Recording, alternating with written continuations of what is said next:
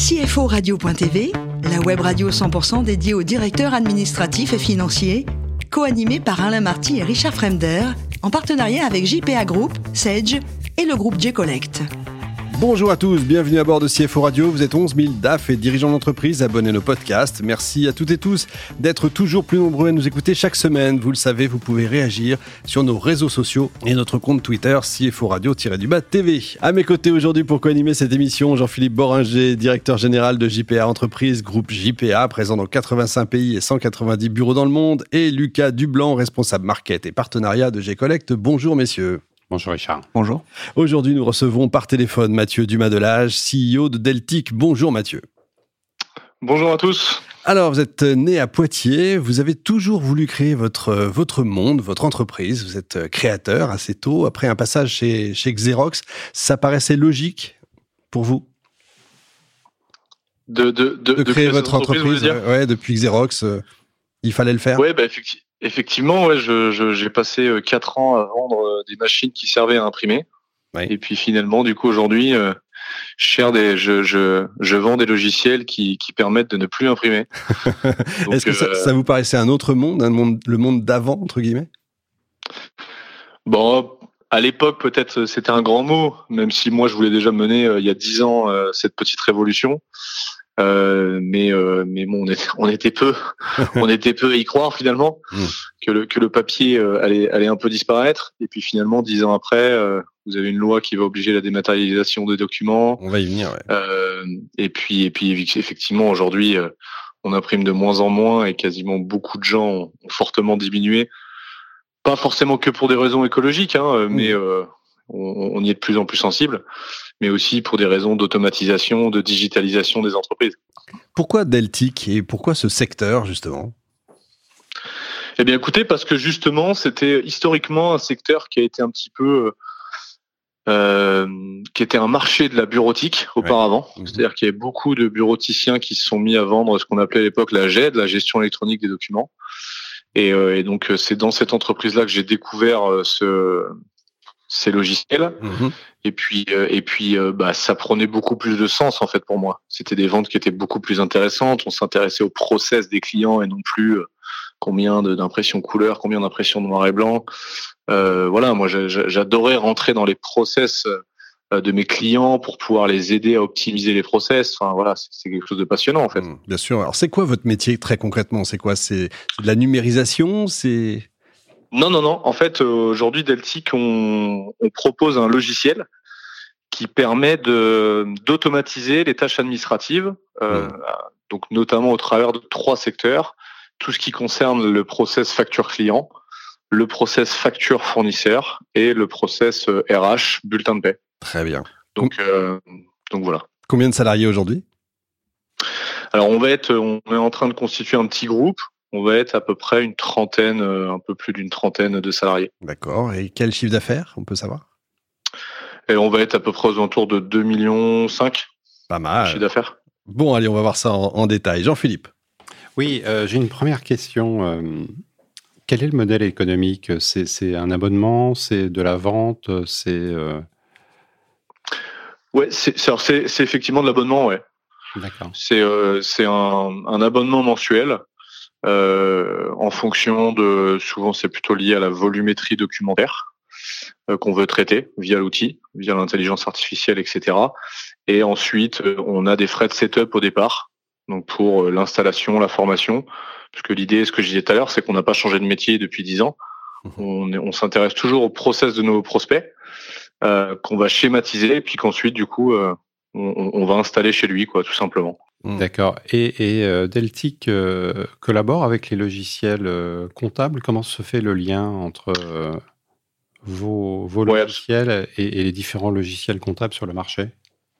Absolument, ouais. On fait, on, travaille à peu près avec 250 éditeurs aujourd'hui sur les sur les, les, exports comptables ou les imports, puisque aujourd'hui on fait on fait du bidirectionnel. Euh, notamment je pense sur euh, les, les bons à payer, c'est-à-dire que nous on va plutôt envoyer euh, les saisies automatiques, les saisies de factures fournisseurs, et ensuite du coup les clients gèrent le paiement en général dans des outils comme Sage, comme Cegid ou, ou autres. Et nous, on fait les retours de bons à payer, ce qui fait que comme nous, on gère le process documentaire, bah, en fait, du coup, on automatise de plus en plus de choses. Et on a des liens quasiment avec tous les outils, en fait. D'accord, sur tous les cycles, achat, vente, note de frais. Ouais, exactement. Exactement. Tout ce qui concerne vraiment process, ce que j'ai tout à l'heure, process client. Donc quand on dit client, souvent ça va être lié à la facture client. Euh, process fournisseur, là c'est un peu plus large parce qu'on peut aller de la demande d'achat jusqu'à euh, la, valide, la, saisie automatique des factures fournisseurs, en passant par la comparaison des commandes versus les factures, euh, et en allant jusqu'aux notes de frais, etc. etc. Lucas.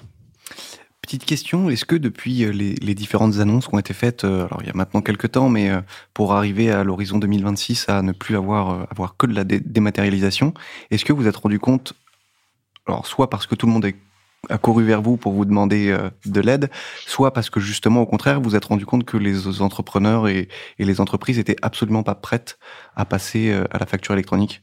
On a, on a effectivement euh, depuis l'annonce de cette loi, on a, plus de demandes forcément euh, parce que il euh, y a pas mal de gens qui s'y intéressent. Après, ce qui est là où globalement, nous, on n'a pas ce sentiment de panique ou quoi que ce soit, c'est que la, conformité à la loi, c'est pas le premier des besoins. Et c'est ça qui est intéressant parce que c'est aussi ce qu'on prône en fait. Hein.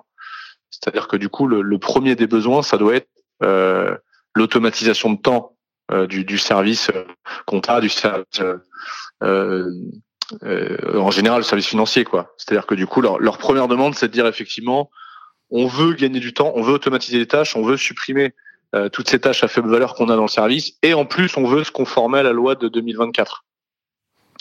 Donc, euh, mais c'est assez rare finalement par rapport à ce qu'on attendait. Nous on attendait des gens qui allait aller nous solliciter pour dire voilà je veux juste me mettre en conformité avec la loi. Et finalement c'est plutôt plutôt rare. Parce que je pense aussi que depuis dix ans il y a eu beaucoup beaucoup beaucoup de gens beaucoup beaucoup de gens qui ont eu des présentations d'outils de démat. Ça s'est vachement plus démocratisé. Ils s'y ont pas passé en se disant bah peut-être on n'est pas prêt on a on a peut-être un peu peur du changement. Aujourd'hui le papier ça fait 25 ans qu'on a nos bannettes dans l'entreprise et qu'on a notre process euh, qui fonctionne. Et donc euh, la loi a certainement accéléré le fait de se dire ok bon bah, en fait il faut le faire quoi. Ok et petite question du coup euh, recouvrement parce que euh, G-Collect est une fintech qui fait du recouvrement de facture. Est-ce que quel avantage vous voyez pour toute la partie euh, recouvrement sur justement le, passage à la facturation électronique? C'est une bonne question. C'est vrai que ça pour le coup c'est des sujets qu'on traite pas du tout nous. on s'arrête, on s'arrête finalement au moment où la facture elle part en paiement, ou alors on aide les, factures sur des process fournisseurs, on aide les clients à payer plus vite leurs fournisseurs parce que parfois c'est juste un process trop long. Mmh. Euh, donc je pense qu'effectivement, bah en fait, on, fait gagner du temps, ça c'est sûr, sur le sur le paiement des factures fournisseurs, parce que on a plein de projets. Et moi, j'étais le premier étonné où les où les clients nous disent euh, voilà, on aimerait payer plus vite nos fournisseurs. C'est juste que notre process, comme on a cinq valideurs, on doit comparer avec on doit comparer avec la commande, la demande d'achat, machin. En fait, on les paye à 47 jours en moyenne, alors qu'on aimerait les payer à 30. Quoi. Euh, contrairement à ce qu'on à 47 jours, vous, qui, qui, veulent juste conserver de la trésor, quoi. Effectivement. Bon, Mathieu, le plus beau métier du monde, c'est quoi? C'est CEO ou commercial? Ou c'est pareil finalement? Ah, C'est compliqué parce que commercial, c'est mon, c'est mon premier amour. Bah oui. C'est pour ça que je pose la question. et, non, c'est CEO, c'est CEO. Bon. Largement. Vous prenez du plaisir quand même à ce que vous faites Ouais, bien sûr. Parce qu'évidemment, on a dû la faire depuis longtemps. J'aime les gens où il y a de la GED, il n'y a pas de plaisir. Voilà, il fallait que je la fasse parce que sinon, je, on aurait fait la soirée, celle euh, bon, pour, pour, finir, vous êtes un grand spécialiste du dalle de lentilles. Pour rester très sérieux, est-ce que vous avez une recette euh? C'est ma, ma femme qui fait un super dalle. Ah, alors c'est quoi son. Euh, c'est quoi ça Et j'avoue que je lui laisse volontiers. Elle a un je lui laisse volontiers. Bah, elle veut, voilà, je, je, je lui redemanderai, parce que je lui dirais d'écouter le podcast, mais mais même moi, j'arrive pas à voir le, le, secret de la recette Coca-Cola. Ah, d'accord. Bon, non. Si pour terminer, pour rester quand même sérieux, je crois que vous avez mis en place un, un dividende salarié et puis un fonds de dotation. Vous voulez nous en dire deux mots quand même? Ouais, avec plaisir. Ouais. Bah, c'est vrai que du coup, nous, on a un fonctionnement euh, très start-up, c'est-à-dire que du coup, on est vraiment sur du management euh, euh basé sur la confiance. Euh, on est, on n'a pas d'horaire dans la boîte, on a plein d'avantages en fait qui font une bonne marque employeur, mmh mais surtout aussi euh, bah, des gens qui voilà très peu de turnover et donc euh, et donc le, on est on est dans une stratégie euh, qui s'appelle Deltic 2025 et indépendant de la stratégie, c'était le partage de la richesse. Mmh. Donc on veut changer nos statuts pour devenir un groupe à mission Et, euh, et, dans, et, notamment, voilà, c'était de pouvoir euh, partager la richesse. Donc, on a eu deux phases. On a la phase salariée, donc pour pouvoir distribuer du dividende salarié, qui est mis en place depuis l'année dernière. Mmh. Donc, comme n'importe quel finalement euh, actionnaire, sauf que là, les actionnaires, ils sont acteurs. Donc, c'est ça qui est intéressant. Et puis, le deuxième, le deuxième sujet de ce partage de richesse, c'était aussi de pouvoir aider euh, euh bah, l'écosystème qui nous entoure à La Rochelle. Mmh.